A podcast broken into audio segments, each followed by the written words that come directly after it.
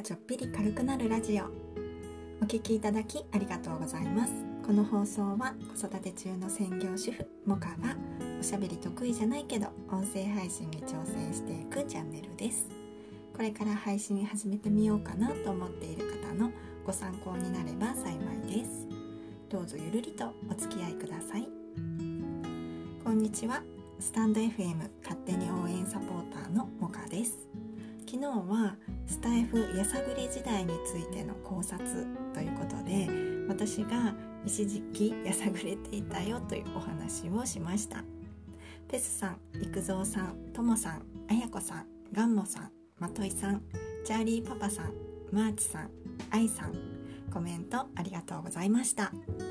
本当に皆様の温かいコメントに支えられていますね。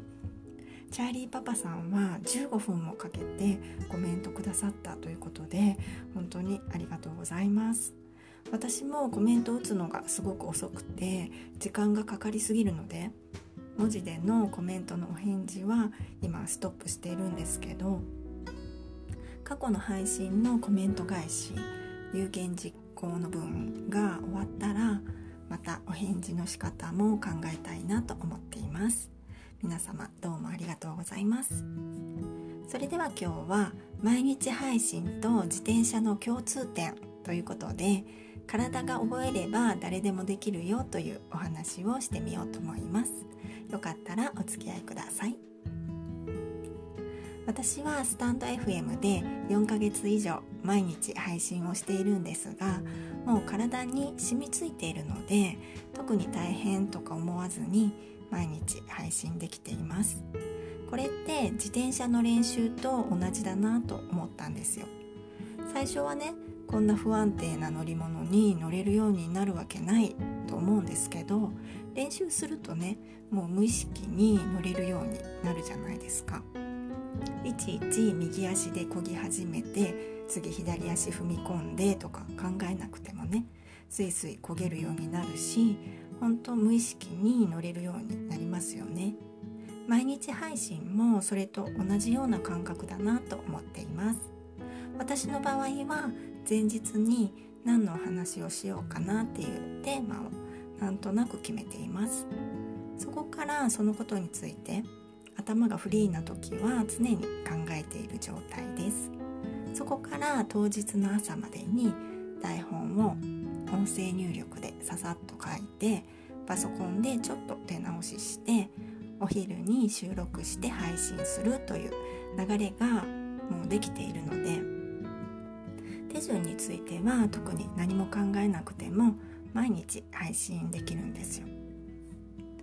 つどのタイミングで何をするというのがもう決まっちゃえばあとはそれをひたすらやるだけなのでね。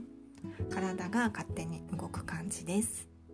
ただねもうすぐ子どもたちが夏休みに入るのでまた夏休みになったらこのリズムが今まで通りにはいかないと思います。またね夏休み用のリズムを作っていかないといけないなと思っています。でもそれもリズムがつかめたらまた無理なく毎日配信できるんじゃないかなと思っています。毎日配信してみたいけど無理だなと思っている方のご参考になれば幸いです。でもね毎日配信したからいいというわけでもないし毎日配信することによって私の場合はクオリティはかなり低いですね。もっとペースを落としてしっかりした内容をお話しするという方法もあると思います。いずれにせよ自分のペースで長く続けられる方法を見つけていくのが一番いいなと思っています。今日は毎日配信と自転車の練習の共通点ということで体が覚えれば誰でもできるようになるよというお話をしました。やる前からね無理だとかちょっとやってみてできないから私には向いてないとか思うのはねちょっともったいないこともあるなと思っています。結構ね体に染みついてしまえばあとは楽にできるので何かやりたいことがあるけどちょっと無理かなと思う時は自転車の練習のことを思い出してみてください。そしたらね意外とできるようになるかもしれません。